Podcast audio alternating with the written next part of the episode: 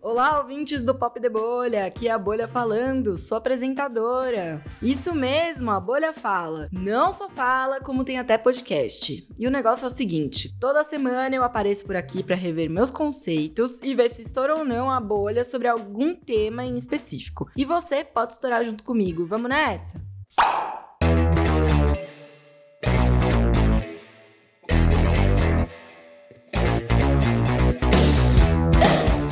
Como de costume, hoje vamos estourar mais uma bolha. Inclusive uma que já está sendo estourada nos últimos anos. E olha que bom!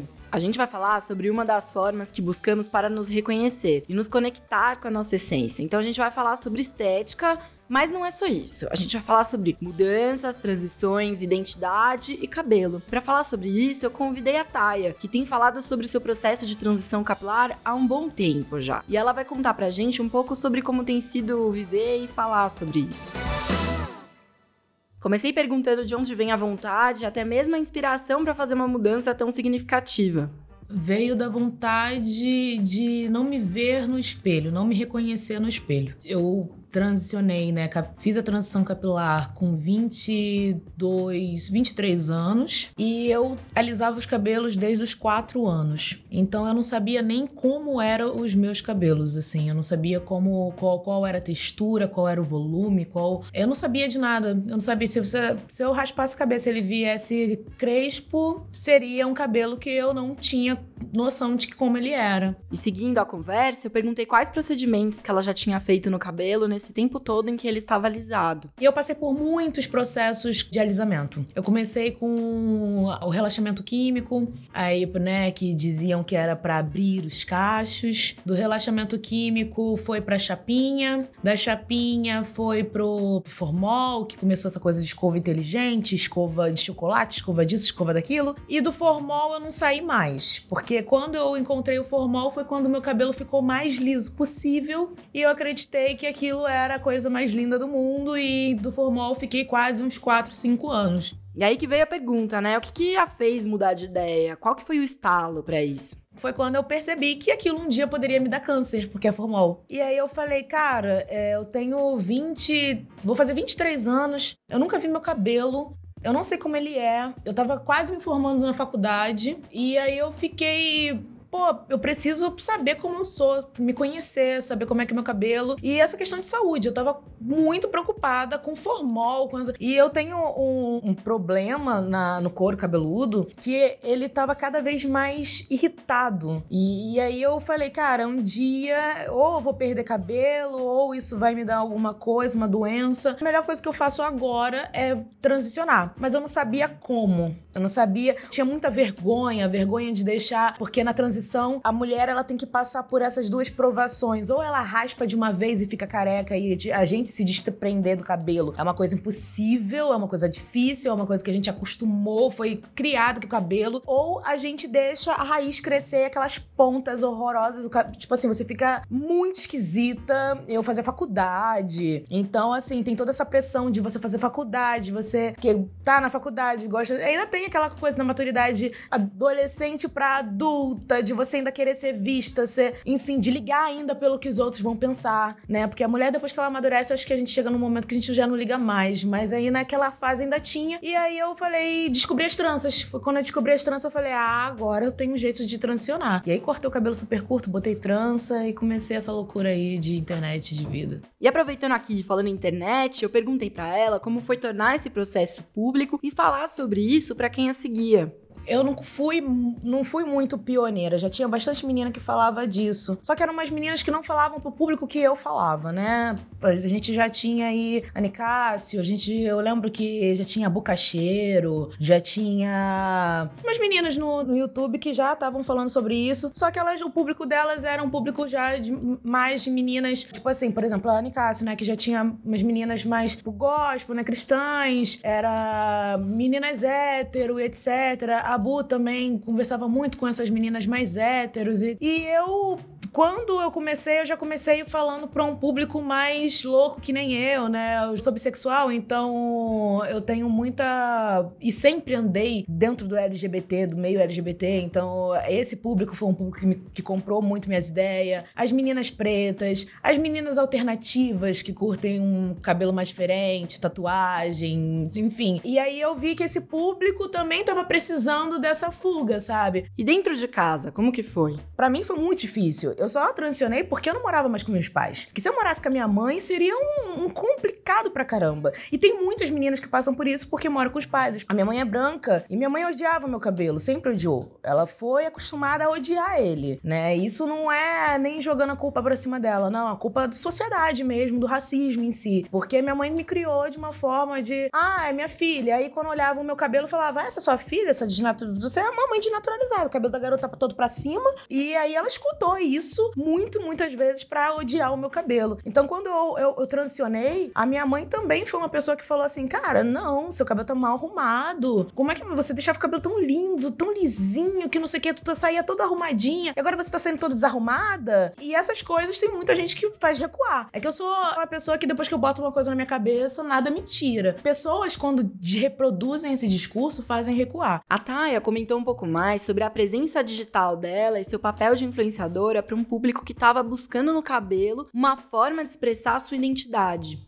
E aí, comigo, quando eu comecei a falar sobre essas coisas na internet, o que deu o match é porque eu não falava só de cabelo, como essas meninas, né, que já que tinha já na internet. Eu comecei a linkar o assunto cabelo com racismo, com posicionamento, com militância, e aí eu linkei a minha vida, trouxe essas referências que eu tenho do rock, que, pô, tive três bandas, eu, tipo, dentro do rock, é, do hardcore, da cena do hardcore do Rio de Janeiro, eu fui muito não vou dizer que eu fui grande, mas conheço muita gente e etc. Enfim, eu comecei a linkar tudo isso e, e perceber que tudo tinha um, um, link mesmo, uma coisa que uma coisa ligava a outra. E ali eu acho que foi quando as pessoas começaram a me notar e falar: caramba, essa mina realmente. O que ela tá dizendo é uma coisa que é real, assim. E foi mais ou menos isso. Eu não fui, eu não fui bem pioneira da transição capilar. Eu fui talvez uma menina que começou a relacionar a transição capilar com outras opressões e fazer isso as pessoas enxergarem que isso é verdade. Então eu perguntei o que ela pensa dessa conversa hoje, em 2020. É um papo que já tá na boca da galera? É um papo mainstream? Eu acho que realmente virou mainstream. A gente provou que quando um faz barulho e muitos outros fazem, a gente consegue sim é, recriar, mudar. Porque antigamente galera. A gente tem um problema chamado capitalismo, né? E antigamente a galera colocava. Assim, antigamente não. A culpa ainda é muito do capitalismo para muita coisa que acontece. Mas a gente acreditava que a gente não conseguia mudar esse poder, que a gente não tinha esse poder de mudar uma indústria. E aí a gente provou que é mentira, que a gente conseguiu. A sala online ontem vendia produtos de finalizamento, hoje hoje em dia ela vende produtos para deixar os seus cabelos mais volumosos. E, é, sei lá, se pegar uma embalagem da, da antigamente estava lá, vamos, como é que era? Vamos dominar o seu cabelo, domar o seu cabelo e etc. Então a gente provou que a gente conseguiu fazer uma manobra muito grande na indústria capilar, na indústria, e a gente conseguiu reverter a situação e fazer com que muitas meninas se gostem. É, eu acho muito legal ver crianças, cara. Eu acho que o mais, para mim, o, o que mais me emociona mesmo é ver crianças criança, ver uma pretinha de dois anos, um ano, falando, eu gosto do meu cabelo pra cima, é isso, taca cabelo pra cima. Eu acho isso, pra mim, me emociona de verdade, porque eu não tive essa liberdade, eu não pude fazer a mesma coisa. E não, o problema não é nem a liberdade, o problema é a escolha de se achar bonita daquele jeito. Eu nunca pude me achar bonita daquele jeito, porque todo mundo falava que eu não era bonita daquele jeito. Hoje em dia, uma criança pode, e autoestima é tudo na vida de alguém. Mas eu acho que esse discurso ainda, por mais que seja mainstream, já tá em todos os lugares, você pode encontrar produtos para seus cabelos em qualquer farmácia a fácil acesso. Eu acho que mesmo assim ainda temos que falar mais sobre. Porém, eu acho que o discurso tem que ser diferente. Assim, há cinco anos atrás o discurso era um, era da gente falar para todas as meninas, sei que. Agora a gente tem que começar a colocar esse discurso mais direcionado, sabe? Não, não é mais geral. O geral já entendeu. Agora tem que ser direcionado para nichos. Eu sexta-feira eu fui para um baile de favela aqui em São Paulo, eu fui pro Itaquera. Não sei o nome da favela. É uma favela que fica ali atrás de Itaquera. Eu adorei o baile, foi incrível. Era um baile bem pequenininho, uma rua boazinha e tal, mas bem de favela mesmo, bem de comunidade. E aí, é, teve uma hora que eu fui passar pelos bequinhos para subir pro baile, e aí eu parei em frente, tava assim, meio cheio, meio congestionado e tal. Eu parei em frente à casa de uma de três moradoras, assim, da favela, e elas estavam se arrumando pro baile. Aí uma gritou assim: cadê a chapinha? Tá não sei aonde, Aí a outra, muito chapadamente alisada. Ai, eu já fiz o meu cabelo, ciclana. Ai, a chapinha tá não sei aonde, não sei o quê. Aí eu fiquei olhando assim para elas, e eu fiquei com. Tipo assim, eu fiquei olhando para entender o diálogo, e ao mesmo tempo eu dei graças a Deus de não estar no Rio de Janeiro, porque se eu tivesse no Rio de Janeiro, elas teriam vindo arrumar problema comigo, porque eu tava olhando para elas. Mas eu tava olhando muito para elas e elas estavam, tipo, só falando sobre o cabelo e como a chapinha devia estar intacta para elas irem pro baile. E eram meninas negras claras, maravilhosas, lindas pra caramba. Imagino que o cabelo delas, natural, seja incrível. E elas ainda não sabem disso o geral já entendeu. Agora tem muita pessoinha que ainda não entendeu e que a gente precisa estar tá passando essa palavra para poder se libertar. Não é problema nenhum quem usa chapinha, quem quer usar chapinha, não é problema nenhum. O problema é você não se gostar naturalmente. A Taya trouxe uma visão muito importante: gostar de si se reconhecer. Mas não quer dizer que esse processo seja fácil, né? Então eu perguntei como foi esse lance de autoestima enquanto ela tava transicionando. Eu falo muito sobre isso nas minhas redes sociais sempre. Eu acho que a gente precisa muito. Ah, tipo assim, temos pessoas lindas de, qual, de todas as etnias. Isso não, é, não existe. Não, a gente, mas as pessoas precisam sempre procurar referências que pareçam com elas. Porque você nunca vai conseguir, uma pessoa negra nunca vai conseguir ser branca, sabe? Uma pessoa gorda nunca vai conseguir ser magra magra se aquele for o biotipo dela. Então a gente tem que conseguir consumir pessoas iguais a nós e falar, cara, eu posso ser igual a essa daqui, porque ela é parecida comigo, sabe? Eu fiz um processo assim. Eu comecei em 2013 para 2014. Eu percebi que todas as minhas referências eram brancas, todas, sem exceção. Eu tinha contava nos dedos as negras que eu falava e tipo, nossa, eu gostaria de ser assim. E aí eu quando eu fui percebendo isso, eu comecei a me alimentar de referências negras. Eu criei um Pinterest só pra botar fotinha de pessoas negras. Aí no Instagram eu comecei a, a, seguir pessoas negras, porque eu percebi que eu não seguia mulheres negras. E aí eu comecei a fazer um, um banco de imagens só de mulheres negras. E fiquei me alimentando daquelas imagens, daqueles vídeos. E aquilo durou muito tempo até eu realmente transicionar. Eu demorei praticamente, eu fiquei uns meses fazendo isso, coletando essas imagens, vendo, porque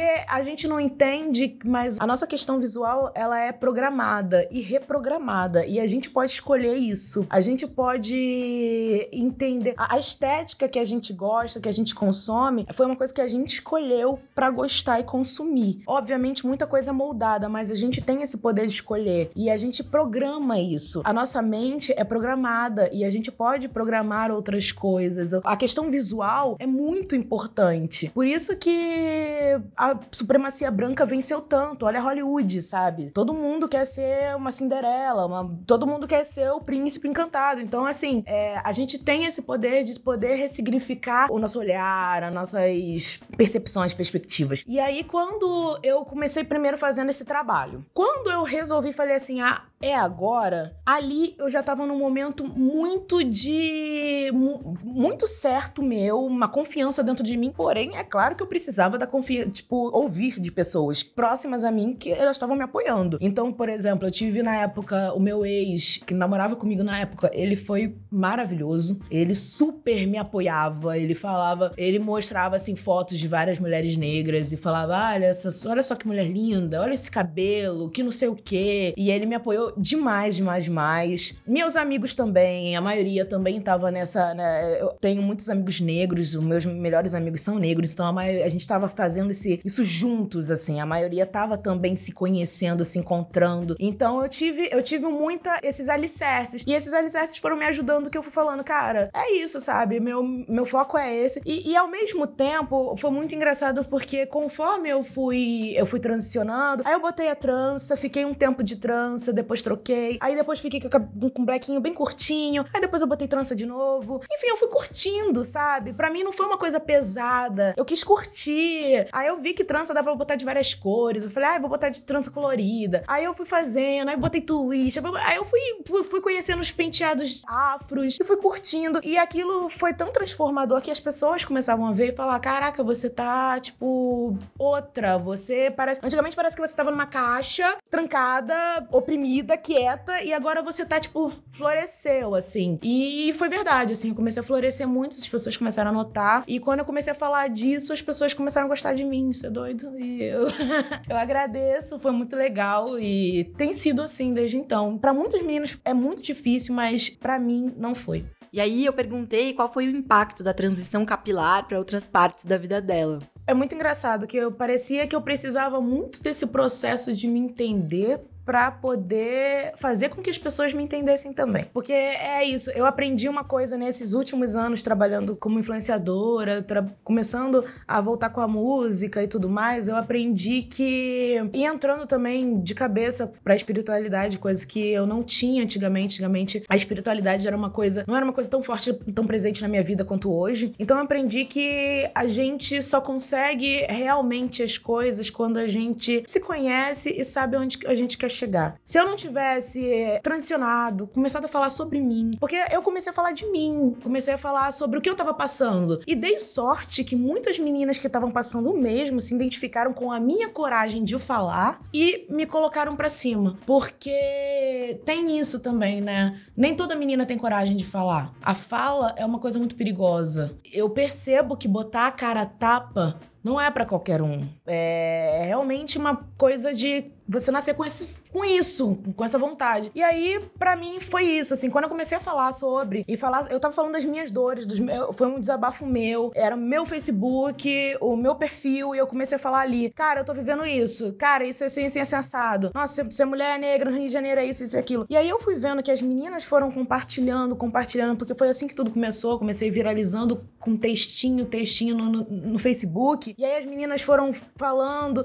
e ah, olha essa menina aqui, e aí me compartilhavam, me passavam para outra e outra vinha. E quando eu vi que tinha aquele aglomerado de mulheres que estavam muito satisfeitas com as coisas que eu tava falando e tava me, me compartilhando, me botando a palavra pra frente, sabe? Eu falei, caramba, cara, olha que doideira. Isso só tá acontecendo porque eu tô me conhecendo e tô me parece que estou ajudando meninas a se conhecerem também. Então foi, se não tivesse tido esse processo, jamais eu conseguiria ter alguma autonomia, alguma autoestima, alguma para poder falar e alguém me seguir assim. É, tudo tá mesmo conectado ou linkado, como a Taya disse. E que importante que foi essa conversa com ela, né? Ouvir sobre suas experiências, as mudanças que aconteceram na vida dela e como isso trouxe não apenas um autoconhecimento, como pode ajudar tantas outras mulheres nesse mesmo processo. Bom, e a conversa foi chegando ao final e a nossa tradição se mantém. Então eu pedi pra Taia se apresentar um pouco mais pra gente. Eu sou a Taia, é, sou conhecida como MC Taia nas redes sociais. É, eu